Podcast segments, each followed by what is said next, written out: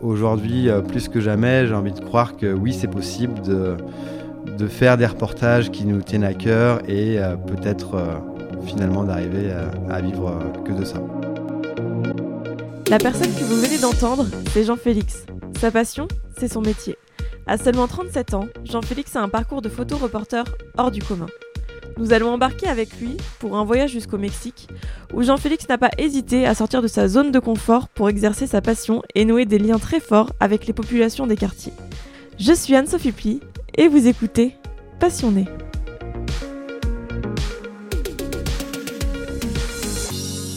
Bonjour Jean-Félix, je suis très heureuse de t'accueillir dans ce second épisode de Passionné. Euh, Est-ce que tu pourrais te présenter en quelques mots? Je m'appelle euh, Jean-Félix Fayol, je suis photographe et j'habite à Nantes. Et est-ce que tu considères la photographie, qui est ton métier, comme ta passion? Oui, on peut dire ça, carrément. Euh, j'ai justement essayé de faire en sorte que ce qui m'anime vraiment, la photographie, un moyen un moyen d'expression aussi et un moyen de rencontrer des gens soit, soit mon métier. Et donc depuis quelques années, euh, ça l'est vraiment. Ça c'est chouette. Est-ce que tu peux me dire comment tu as débuté la photo? J'ai débuté euh, tout seul, euh, gamin. Je commençais à faire des photos de différents petits trucs. Et puis après, euh, au cours de mes études, qui étaient plutôt euh, des études de commerce international et de langue étrangère, j'ai fait des photos en étant en Erasmus en Allemagne. Euh, puis après, en voyageant aux États-Unis, pour ensuite terminer ma licence au Mexique. Et c'est là où j'ai vraiment commencé à faire des photos de, de gens, d'êtres humains en fait, parce qu'avant, j'avais pas forcément la confiance en moi pour photographier des personnes. Et donc, et donc c'est à ce moment-là au Mexique où voilà j'ai commencé et de là j'ai fait plusieurs autres projets pour euh, me lancer dans la photographie on va dire. Des projets principalement sociaux dans les quartiers populaires, euh, que ce soit au Mexique ou en France. Et justement, quand tu as commencé la photographie, est-ce qu'il y a un ou plusieurs éléments déclencheurs qui te sont fait dire euh, ça y est, j'ai trouvé ma voie, je vais faire de la photo dans la vie? Euh, Il y en a eu plusieurs, ouais. Euh, mais je crois que le moment de vrille total, c'était au retour du Mexique, justement, où là j'ai terminé ma licence de langue étrangère appliquée et de, commerce. j'ai travaillé dans une entreprise où j'exportais dans le monde entier des pièces détachées de chariots élévateurs. Et là, du coup, j'ai pété les plombs en me disant que c'était vraiment pas fait pour moi d'être derrière un ordinateur et un téléphone pour vendre des choses, euh, faire de l'import-export. En fait, je voyais pas trop le sens euh, que ça pouvait avoir. Et donc, je me suis dit que plutôt que de faire du commerce international, je ferais plutôt du social international avec de la photographie comme, euh, comme support. Donc suite à ce, travail de deux mois après mes études, j'ai décidé de faire un service civique euh, pour découvrir comment ça se passe dans les quartiers en France, comment monter un projet. Et de là, en fait, j'ai commencé à, réaliser plusieurs projets autant euh, en Amérique latine qu'en France pour avancer dans la photographie, mais surtout par la fenêtre des projets sociaux. Et c'est qu'après où euh, j'ai réussi à affiner la photographie pour que ça devienne vraiment un métier à part entière. Ah ouais, c'est marrant, en fait, tu ne te prédestinais pas vraiment à la photographie, ce sont vraiment tes expériences euh, et ta passion qui t'ont guidé euh, pour faire ce, choix de métier et euh, finalement, c'était pas... c'était pas joué d'avance. tu as dû vraiment prendre ton courage à deux mains pour te lancer dans cet entrepreneuriat, si je puis dire. D'un point de vue social, est-ce que tu peux me parler spécifiquement de ton expérience au Mexique? Je crois que tu as une sacrée expérience à ce sujet. Ouais, alors au Mexique, euh, j'ai un peu par hasard, j'ai vécu dans un quartier populaire. Je connaissais rien au quartier, à ce genre de quartier en fait, euh, ni les personnes qui, les habitent, parce que déjà à la base, je venais d'un milieu plutôt rural, agricole. Et euh, à Nantes, bah, j'étais simplement étudiant, mais même les quartiers en France, j'y connaissais rien. Et euh, j'ai tout, de suite été adopté dans ce quartier. Euh, les habitants euh, venaient me voir, ils étaient bienveillants, sympas. Et petit à petit, j'ai commencé à rencontrer des bandes. Donc des bandes de jeunes qui sont souvent stigmatisés du fait de leur apparence, du fait que ces personnes-là peuvent consommer des drogues, peuvent être habillées d'une telle manière, avoir tel genre de tatouage, etc. Et puis en parallèle, j'allais en faculté d'économie. Donc même si c'était la fac publique et que c'était pas le, haut de la société non plus, il y avait quand même beaucoup de préjugés sur le milieu des quartiers populaires. Et donc en vivant dans ces quartiers-là et en voyant que bah, c'est des êtres humains et pas des animaux ou des criminels, on va dire, euh, j'ai commencé à, enfin en parallèle de mes rencontres avec les jeunes des quartiers, j'ai commencé à faire des photos pour montrer notamment aux personnes de la fac bah, ce que c'est que la réalité dans les quartiers plutôt qu'ils la jugent en fait, pour qu'ils comprennent. Et à mon retour en France, j'ai voulu partager cette expérience aussi. Donc, euh, donc c'est vraiment ça en fait. Ce qui m'a fait, ce qui m'a déclenché la photographie que je fais aujourd'hui, c'est euh, la rencontre humaine dans des milieux populaires, euh, stigmatisés, pour justement essayer de dédiaboliser une, société qui l'est beaucoup trop. La photographie dans les la photographie sociale, c'est pas forcément la, la, thématique de photographie vers laquelle tu te prédestines.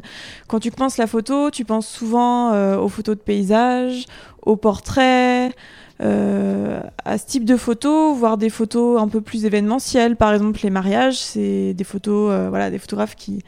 Enfin, j'ai pas l'impression en fait euh, qu'il existe beaucoup de photographes qui fassent comme toi de la photographie sociale. Est-ce que je me trompe?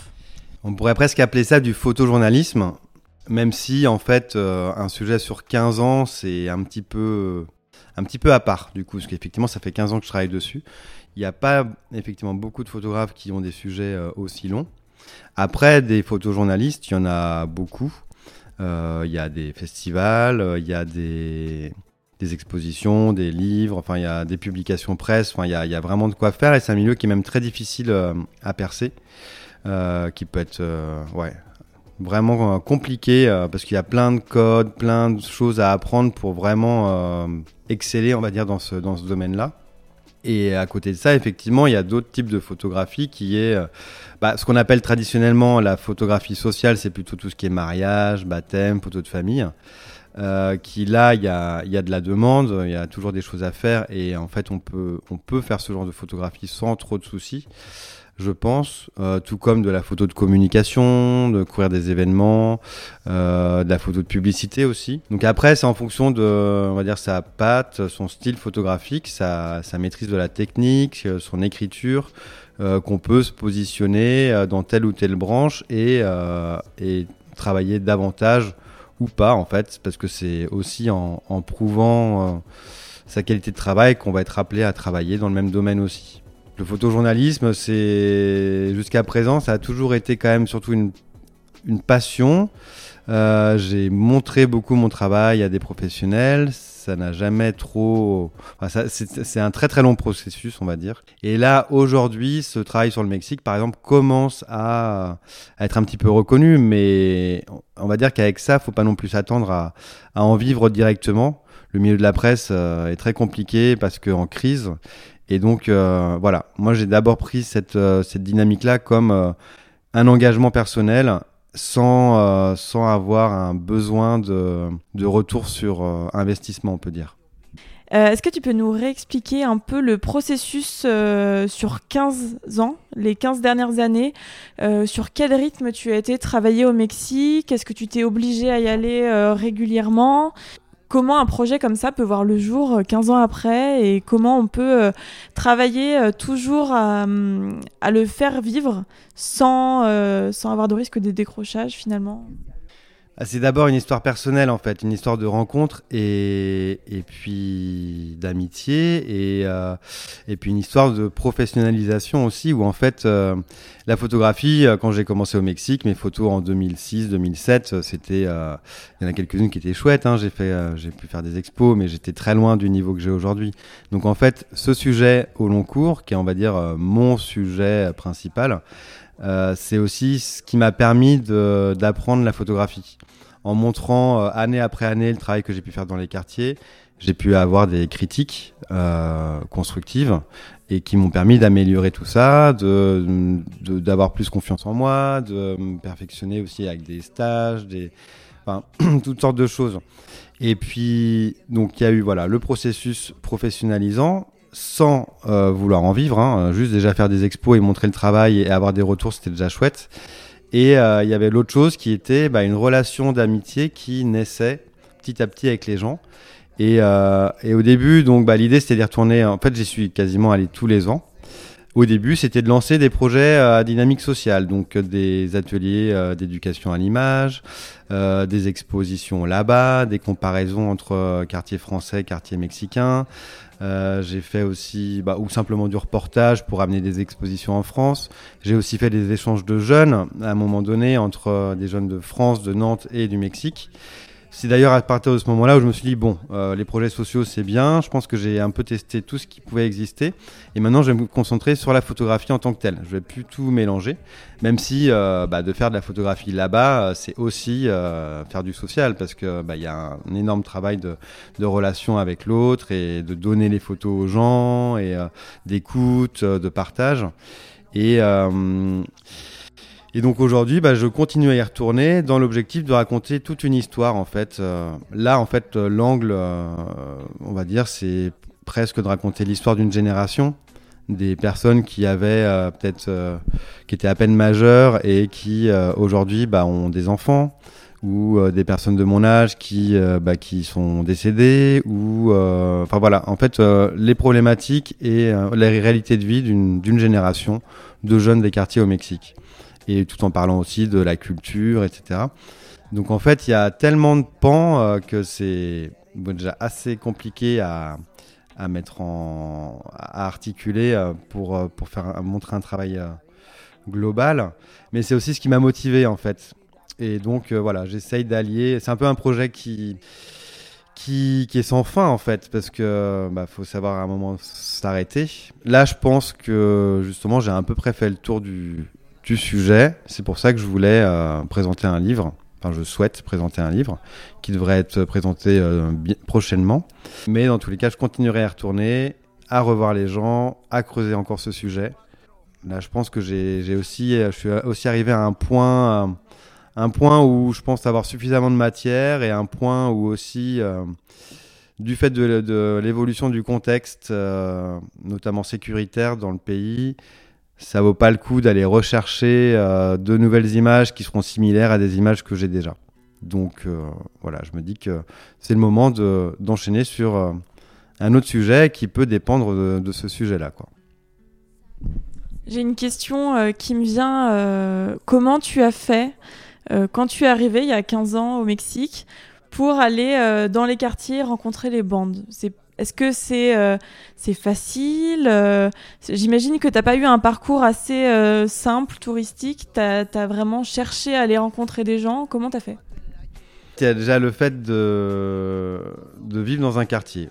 On m'avait prévenu, ne te balade pas la nuit, ça peut être dangereux. Et puis au loin, je voyais ces jeunes qui avaient mon âge, qui était euh, ça, tatoué, avec des, des, vêtements un peu à l'américaine, euh, gangsta, euh, en, train de fumer des joints ou de sniffer de la colle. Mais bon, c'était compliqué d'aller les voir. Et, es, finalement, t'es sorti quand même la nuit? Pas tout de suite. À la, plus tard, oui. Plus tard, j'avais le quartier pour moi. Je pouvais rentrer à, je pouvais faire nuit blanche. Il n'y avait aucun souci. Plus tard encore, c'était plus possible d'ailleurs à cause de l'évolution du contexte. Mais hum, non, et en fait, du coup, la première rencontre s'est faite euh, dans un autre quartier que celui dans lequel j'habitais. Parce que euh, du quartier pour aller à la fac, je devais traverser le centre-ville, j'y allais en vélo. Et euh, ce qui m'avait interpellé, c'était des maisons abandonnées.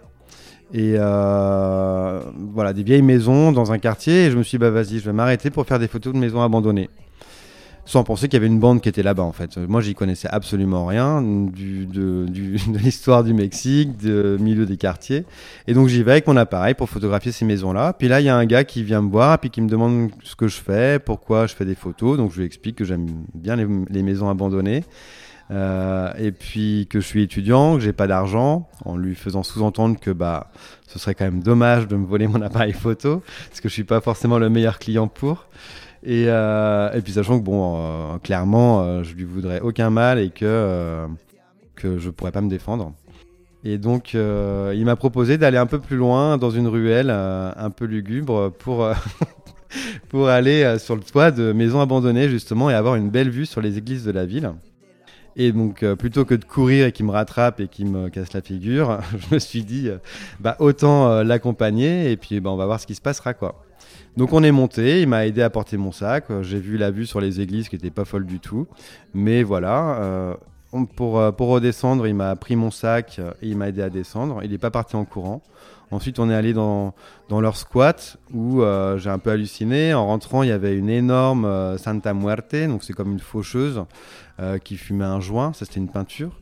Et à côté de ça, il y avait plein de personnes de la bande qui fumaient du crack. Et, euh, et là, j'avais des photos des États-Unis avec moi, parce que juste avant d'arriver au Mexique, on avait fait un road trip avec un copain allemand. Et donc, ils ont vu des photos des États-Unis, ils ont trouvé ça génial. Et, euh, avant de partir, il y en a deux qui m'ont demandé de les photographier. Et donc, j'ai fait des photos. Après, j'avoue avoir été un petit peu pas sous le choc, mais euh, voilà, j'étais pas forcément très bien suite à cette, euh, cette première rencontre. Donc j'ai mis un mois avant d'y retourner. En y retournant, j'ai ramené les photos que j'avais prises. Tout le monde était jaloux, donc ils ont tout le monde, tout le monde a voulu se faire photographier. Et, euh, et, c'est ainsi de suite en fait. Après, je suis revenu avec les nouvelles photos. Il y en a d'autres qui ont voulu se faire photographier, ce coup-ci avec des armes. Et puis après, ils m'ont dit Mais tu sais, dans 15 jours, on s'en va voir la Vierge à pied, c'est 200 km à pied. Euh, tu peux nous accompagner Et puis j'ai dit, bah carrément. Et du coup, c'est pendant ce pèlerinage où euh, j'ai vraiment appris à mieux connaître euh, la bande, la culture du quartier, leur réalité de vie, eux aussi à, me connaître, à me tester. Et donc c'est de là qu'est née bah, une grande histoire d'amitié avec la bande qui s'appelle les Tropilocos. Et donc c'est de là que j'ai montré un premier travail à mon retour du Mexique quand j'étais étudiant. Et euh, suite à ça, euh, deux ans plus tard, j'ai monté un premier projet pour aller voir ce qui se passe dans les quartiers populaires du Mexique et d'Amérique latine, comme en Amérique centrale et en Colombie. Et euh, en retournant à San Luis Potosi, je, suis, je me suis focalisé sur le quartier de Pavone, le quartier où j'habitais. Donc là, j'ai rencontré plein de nouvelles bandes et c'est comme ça que j'ai créé aussi deux nouvelles amitiés avec ces, ces, ces personnes-là. Et que ça c'était en 2008 et donc en fait après j'ai continué à retourner année après année avec des projets un peu différents un peu foufou euh, parfois. Et, euh, et donc c'est ce qui a consolidé les liens d'amitié. Et aujourd'hui en fait bah, c'est la famille quoi excuse-moi je reviens sur quelque chose que tu as dit juste avant qu'est-ce que ça veut dire aller voir la Vierge là-bas? Alors euh, en fait la religion est très importante pour les gens là-bas je pense que c'est ce qui leur permet aussi de positiver dans la vie et de se dire que demain sera meilleur qu'aujourd'hui, même si euh, aujourd'hui tout fout le camp. Et donc aller voir la Vierge, en fait, c'est partir en pèlerinage pour aller voir euh, une Vierge. En fait, des Vierges, il y en a plusieurs. Il y a la Vierge de Guadalupe, qui est la, Vierge la plus connue au Mexique. Mais eux, les tropilocos, comme dans d'autres bandes, d'autres quartiers de San Luis, il y a une autre Vierge qui ils disent qu'elle est encore plus miraculeuse, qui s'appelle la Vierge de San Juan de los Lagos, Saint-Jean-des-Lacs, qui se trouve dans l'état de Jalisco. Euh, près de Guadalajara, on va dire. Et donc en gros, euh, il marche pendant 200 km. C'est un pèlerinage euh, antique. En fait, ça se faisait bien avant les Espagnols. Les Espagnols ont mis cette Vierge-là à un endroit qui était sacré aussi pour eux. Donc en fait, c'est les mêmes rituels qu'ils font depuis, depuis des siècles ou des millénaires. Et donc, qu'est-ce qu'ils font? Bah, Il y en a qui, ont vu des miracles se faire exaucer, comme mon très bon ami Capou, qui euh, devait ne plus marcher d'après les médecins et finalement en allant voir la Vierge à pied, et eh ben, son pied s'est réparé. Euh, et donc euh, du coup pour remercier la Vierge, tous les ans il porte un énorme Jésus violet sur son dos. Il y en a d'autres qui portent des statues de, d'autres saints, comme San Judas Tadeo, c'était le cousin de Jésus. C'est le saint patron des causes perdues ou des causes difficiles, qui est pas mal, qui est pas mal adoré, on va dire, dans les quartiers populaires ou dans les milieux un peu à risque. Et donc, euh, et donc voilà. Et c'est pour la bande en fait, euh, partir en pèlerinage, aller voir la Vierge, c'est euh, c'est comme leurs vacances en fait, parce qu'ils partent sans un sou en poche. Il y a des pèlerins ou des personnes qui ont plus d'argent qui leur donnent de la nourriture sur le sur le sur le chemin. Et puis bah, c'est l'occasion de se retrouver tous ensemble, sans travailler, en fumant des joints, en buvant des bières et en passant du bon temps en fait. Et, et donc en fait, aller voir la Vierge, c'est c'est synonyme un peu de vacances et de, de recueillement, de spiritualité euh, aussi quand même. quoi. Euh, j'imagine effectivement qu'en allant photographier euh, des quartiers populaires, des gangs au Mexique, tu as une différence culturelle qui est assez marquée, des choses qui doivent aussi t'interpeller beaucoup. Est-ce que tu aurais un événement assez fort à me raconter qui s'est passé pendant ces 15 dernières années et dans lequel tu avais un rôle de photographe? Ah, bah, il y a plein d'événements marquants, plein d'anecdotes. Mais peut-être qu'un truc assez marquant euh, et triste, c'est euh, c'est pour en fait plusieurs amis qui ont pu se faire tuer ou, décéder. En fait, euh, c'est souvent, enfin la bande me demandait des photos de, de la personne parce que eux n'en avaient pas forcément et donc souvent, malheureusement, mais heureusement aussi pour pour eux, c'était des photos que j'avais pu faire un an ou quelques mois avant ou, deux ans avant qui pouvaient servir de, de dernière photo sur le cercueil, par exemple. Donc là, enfin, on va dire que le, rôle du photographe est, est du coup euh, assez important dans ce contexte-là. Bah, ou tout simplement euh, des personnes euh, qui me ressortent des photos que je leur avais données il y a dix ans quand ils étaient gamins et aujourd'hui ils ont ils ont leur famille et ils ont envie que je les photographie avec leurs enfants par exemple. Et donc c'est marrant en fait parce que les photos, les petites photos 10-15 que je leur donnais ou que je leur vendais euh, prix coûtant genre à 5 centimes, et ben en fait euh, les photos elles sont toujours là, elles sont toujours dans les apparts, dans les maisons, elles sont sur les hôtels, même les photos des, des morts en fait, euh, enfin parce que du coup j'ai photographié plein de personnes qui sont décédées entre temps, et donc ces photos là elles sont toujours là et, et ça leur permet de bah de et de se souvenir qui ils sont quand c'est les personnes elles-mêmes qui sont photographiées ou te souvenir de personnes euh, aimées comme euh, leurs parents, comme euh, leurs frères ou leurs meilleurs potes qui, qui n'est plus là aujourd'hui. En parlant d'enterrement, de mort, j'ai toujours été fascinée par la culture mexicaine autour euh, des enterrements et de la culture. Euh, enfin, tu vois, euh, je, sais même plus comment on la nomme, mais cette, cette, culture d'aller sur les tombes et plutôt que fleurir, amener des objets que la personne défunte aimait. toi, est-ce que ça a été un objet de photographie à un moment donné? Oui, complètement. D'ailleurs, c'est souvent à cette période-là que j'aime bien y retourner. C'est à quelle période? Donc la fête des morts, c'est le, le, 2 novembre exactement. En fait, j'aime bien y retourner à partir du 28 octobre, parce que le 28 octobre, c'est la fête de San Judas Tadeo, le fameux cousin de Jésus qui a une toge verte, qui est le saint patron des causes perdues ou difficiles. Donc là, en général, il y a une grosse fête. Ensuite, on enchaîne avec euh, la fête des morts Halloween, euh, qui est le 31 octobre. Donc c'est un mélange de fête américaine et de, de culture mexicaine. Et après, à partir du 1er novembre, c'est la fête des morts, mais plutôt pour les enfants, donc les enfants morts. Donc là, on va sur les tombes des enfants. Et le 2 novembre, c'est pour, euh, c'est pour tout le monde. Et, euh, et, donc du coup, euh, même dès le 1er novembre ou voire quelques jours avant, on commence à installer dans les maisons des hôtels. Donc les, les personnes euh, collectent les photos des personnes décédées qui leur sont chères, les accrochent au mur, mettent euh, des décorations comme du, papier découpé qui représente des, formes, des figures, des messages. Il y a aussi souvent un arc de fleurs qui est mis au-dessus de la table, qui est justement l'arc par lequel le mort reviendra dans la vie réelle pendant l'espace d'une journée, le 2 novembre. Sur la table, à côté des photos, on met des offrandes aussi, donc, euh, des repas, des plaques euh, qu'aimait la personne. Mais si la personne aimait aussi euh, de la tequila, ben, on lui met un verre de tequila. Si la personne aimait fumer des joints, eh ben, on lui met un joint ou une cigarette qu'on lui allume. on lui met des bougies, on lui met des fruits, toutes sortes de choses. Et donc tout ça, c'est toujours très très très beau en fait. c'est une très belle vision de la mort en fait, même si c'est pas parce que c'est une vision de la mort qui est beaucoup plus positive que la nôtre que euh, c'est pas super triste et, et qu'on pleure pas les morts.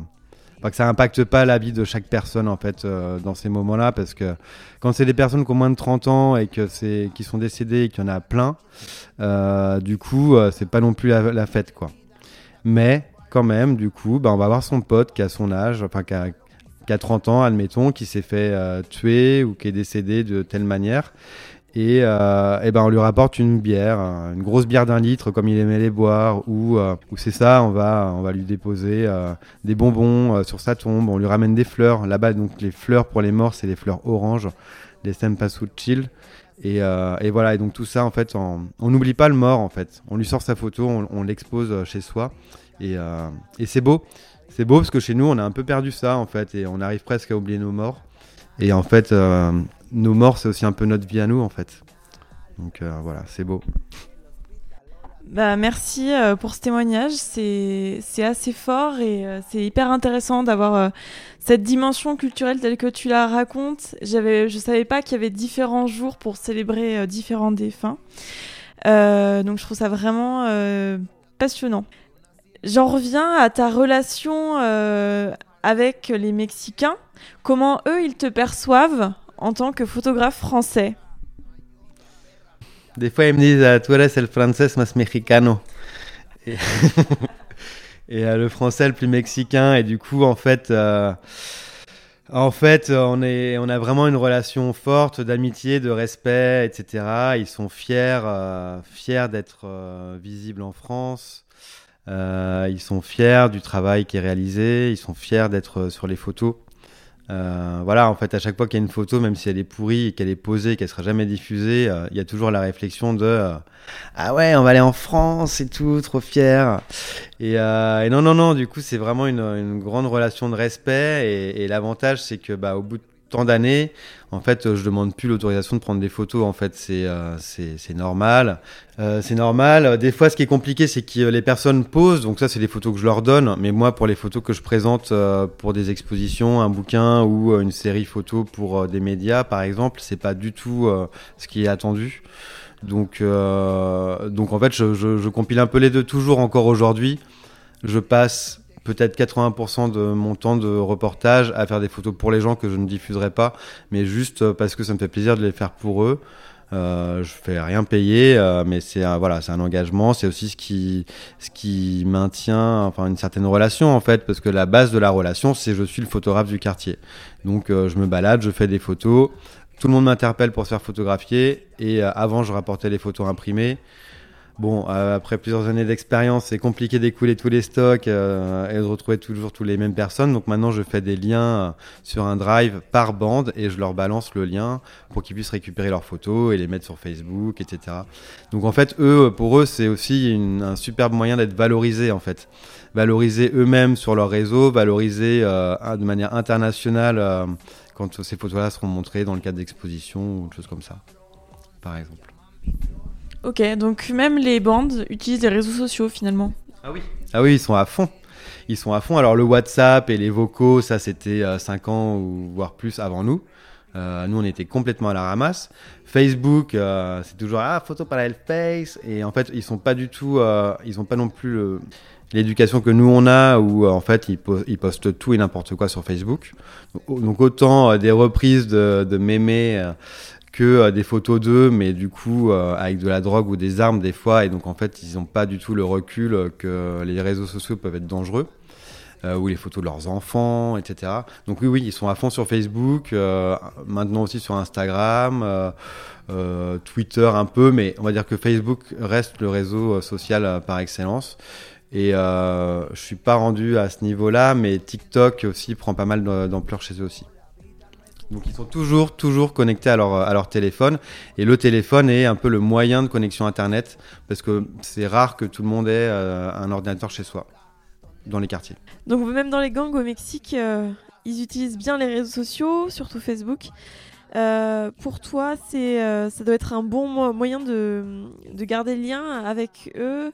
est-ce que c'est toujours facile? Oui, je peux, pour finir sur les réseaux sociaux, il y a même des groupes WhatsApp en fait. Euh, par exemple, j'en suis dans plusieurs. Un groupe pour les tropilocos où ils racontent euh, des bêtises, ou euh, un groupe aussi d'une nouvelle bande qui s'est constituée pour aller dans le désert où ils parlent de désert, de, de spiritualité ou choses comme ça.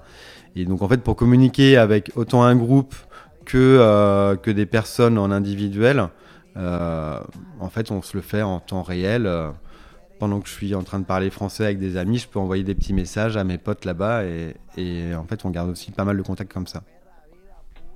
Ok, super. Et euh, du coup, tu veux nous parler de ton livre rapidement et tes expositions euh, peut-être à venir? Je ne sais pas si tu en as. Yes, euh, le, bouquin, bah, ça va faire bientôt un an que je travaille dessus. Enfin, même plus en fait, 15 ans. Mais, mais un an que j'ai lancé un crowdfunding qui avait été, euh, ce sujet avait été lauréat d'un appel à projet de Kickstarter, donc le leader mondial du crowdfunding, et euh, Polka, qui est une galerie et un magazine à Paris. et donc du coup, il y a eu un petit coup de, boost pour ce, pour ce crowdfunding. Il y a eu suffisamment de préventes et j'ai mis un peu de temps à trouver un éditeur parce que pour moi c'était important d'avoir un travail professionnel, carré et euh, le fait de travailler avec euh, quelqu'un qui ne connaît pas son travail, euh, qui connaît la photographie, et du coup qui peut avoir un regard extérieur au, mien qui est devenu un peu trop, trop dedans, trop émotionnel par rapport à ce travail. Du coup, on a commencé un peu plus tard que prévu, à partir du mois de juin. Et là, on est sur la finalisation de la maquette. Donc, les textes, les choix iconographiques sont quasiment arrêtés. Et donc, dans l'idée, le livre pourra être transmis au crowdfunder pour Noël. Il y aura aussi euh, une ou deux séances de signature ou de présentation du livre à Nantes, mais vraiment au moment de Noël, hein, je pense entre le 20 et le 30 décembre. Et puis à partir du printemps, il sera vraiment diffusé de manière officielle euh, dans les librairies. Et donc là, il y aura de nouveau des, événements, euh, donc avec des expositions, des projections. Mais ça, ça c'est l'année prochaine et je n'ai pas encore vraiment la visibilité. Tout ce que je peux dire, c'est que ce sera à partir du printemps, donc euh, plutôt euh, fin mars, début avril. Plutôt début avril, on va dire, jusqu'à l'été, automne. Et voilà, il y aura des nouvelles actualités prochainement. Bah, bravo pour ce beau projet. Euh, je pense que c'est le, but de pas mal de personnes, photographes ou auteurs, de, publier, d'arriver à faire paraître un livre. Donc je trouve ça vraiment hyper respectable. Et en plus, c'est un gros projet qui date et qui tient beaucoup à cœur, donc c'est super chouette. On en revient au métier de photographe. Est-ce que tu peux me parler un peu euh, du métier? Est-ce que c'est compliqué de devenir photographe professionnel aujourd'hui? Euh, Est-ce que tu as eu euh, des échanges avec des photographes pendant ta formation, en gros, qui t'ont aidé à te professionnaliser? Comment ça se passe?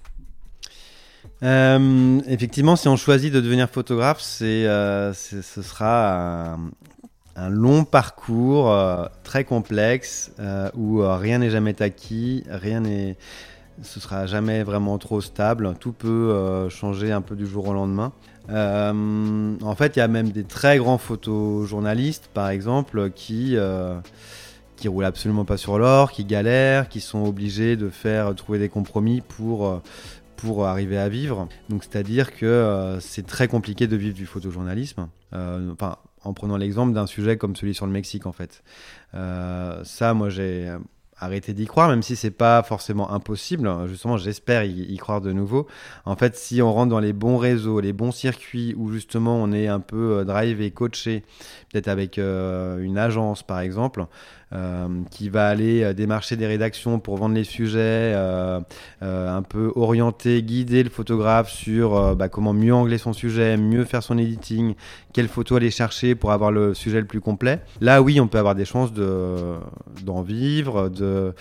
mais ça restera jamais, jamais simple. Après, voilà, il y a aussi beaucoup de, de d'autres manières de pouvoir vivre de la photographie, c'est-à-dire, euh, par exemple, il y a de la photographie euh, corporate, donc ça veut dire des photographies pour, euh, pour des entreprises, pour faire de la publicité, mais ça peut être aussi en mode reportage, en fait, un hein, proche de l'humain, c'est pas forcément que du produit, mais ça peut aussi être du produit qui est mis sur dans un studio avec des flashs, donc c'est un autre type de photographie. Pour les restaurants, ça peut aussi être bah, admettons, ça peut être des portraits des cuistots, des serveurs, euh, du patron, mais ça peut être aussi des photos de plats. Et donc, en fait, là, c'est deux techniques totalement différentes de photographier. Des fois, ça peut être des photographes différents qui font ces métiers-là. Euh, ça peut être de photographier, de couvrir des événements.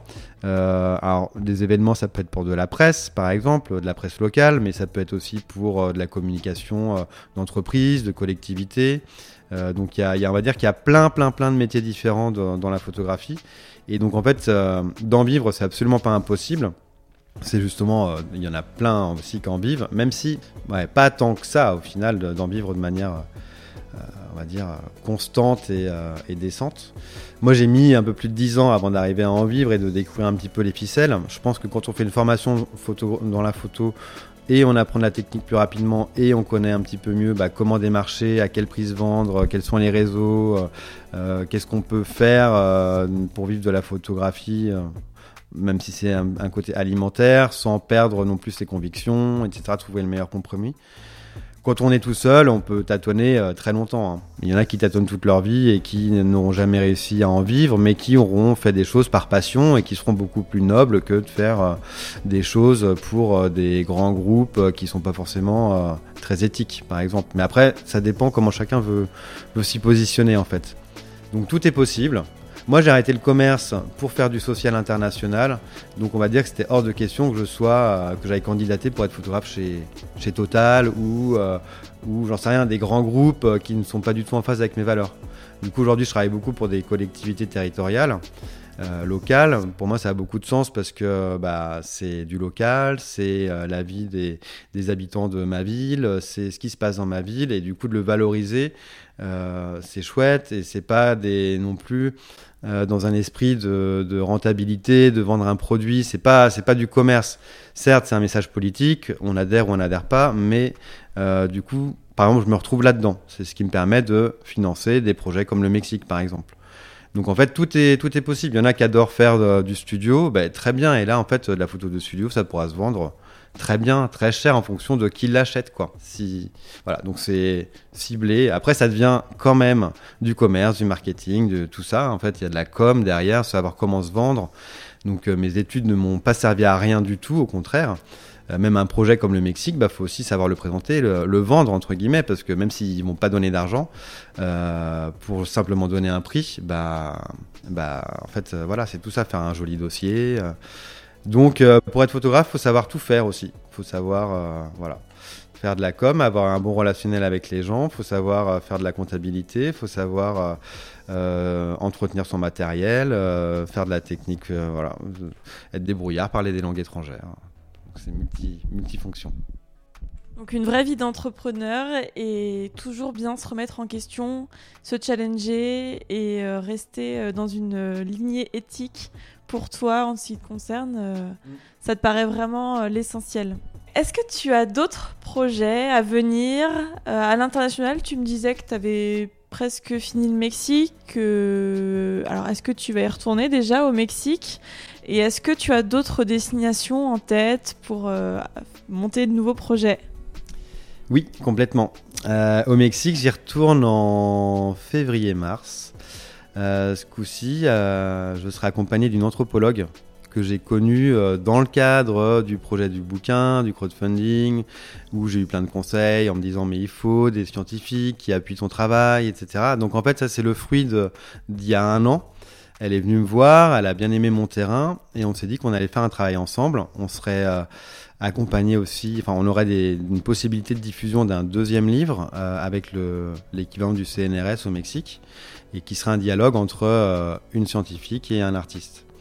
Dans l'idée, euh, et euh, pour ch- changer, évoluer le sujet et pour différentes autres raisons, en fait l'idée ce serait de d'angler davantage sur des jeunes de différents quartiers populaires, de bandes, qui se sont rassemblés en nouvelles bandes pour aller dans le désert euh, faire des cérémonies chamaniques. Et donc certains ont appris euh, les rites chamaniques et ils le transmettent à d'autres et donc ils encadrent eux-mêmes en fait euh, des, des cérémonies comme ça. Et donc ça, ça paraît être un sujet que je trouve assez intéressant et qu'on devrait aller creuser davantage à deux justement.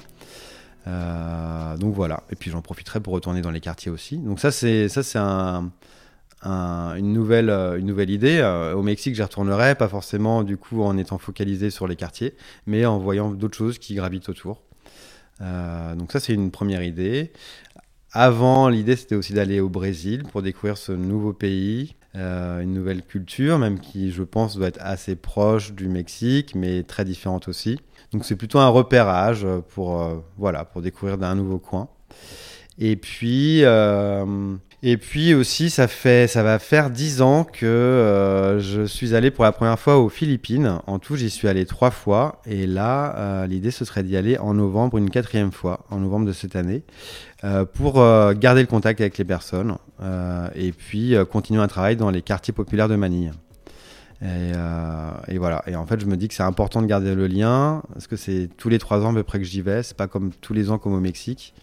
Et donc, pareil, j'ai envie de faire un travail au long cours, Euh, et en fait, en faisant un travail au long cours, on a des portes qui s'ouvrent différentes. On peut faire un travail davantage qualitatif, je pense. Donc ça, c'est voilà, c'est, ce sera pas finalisé avec ce voyage-là, mais c'est, euh, c'est garder le lien et, et, voilà pour proposer des nouvelles choses plus tard parce que bah, un nouveau projet ou une nouvelle dynamique, on peut dire, c'est que j'ai récemment intégré une agence de photographie qui s'appelle Zeppelin et qui justement peut m'accompagner dans euh, la réalisation et la diffusion de ces reportages. Donc euh, aujourd'hui, euh, plus que jamais, j'ai envie de croire que oui, c'est possible de, de faire des reportages qui nous tiennent à cœur et peut-être finalement d'arriver à, à vivre que de ça. Si tu devais définir la photographie en une phrase, challenge, qu'est-ce que tu me dirais? Alors, une phrase avec des virgules. La photographie, c'est écrire avec la lumière. Ça, c'est la définition de base. Et après, pour moi, c'est garder un moment euh, précis euh, qui restera ce moment à jamais, en fait. Donc, euh, garder un souvenir. Et ta photographie, c'est la passion pour conclure ce podcast, est-ce que tu pourrais me dire si un jour dans ta vie, pour vivre de ta passion, pour euh, exercer ta passion, euh, tu as mis une autre passion de côté? Ben non, pas vraiment en fait, parce que euh, la photo était vraiment une passion forte et une passion qui m'a permis de continuer à, à, graviter autour de mes autres passions. passion de parler des langues étrangères, passion de voyager, passion euh, des fois un peu sportive comme euh, du vélo euh, du coup en fait ou la rencontre d'autrui. En fait tout ça peut finalement s'articuler avec le risque d'avoir essayé d'aller au bout de cette passion de la photographie. Donc donc il faut vivre ses passions jusqu'au bout et ça ouvrira d'autres portes Merci beaucoup Jean-Félix pour euh, ton témoignage euh, dans ce deuxième épisode. J'étais très heureuse d'entendre à nouveau ce récit parce qu'on se connaît euh, aussi dans un autre cadre. mais ça m'a fait beaucoup de plaisir d'avoir ton témoignage et un témoignage que j'espère que beaucoup de monde aura plaisir à écouter aussi. Bah, merci à toi en tout cas pour l'invitation et c'était un plaisir de pouvoir échanger ici en tout cas. Vous venez d'écouter Passionné. Retrouvez le podcast sur toutes les plateformes d'écoute. Si cet épisode vous a plu, n'hésitez pas à laisser un avis et à vous abonner. À bientôt!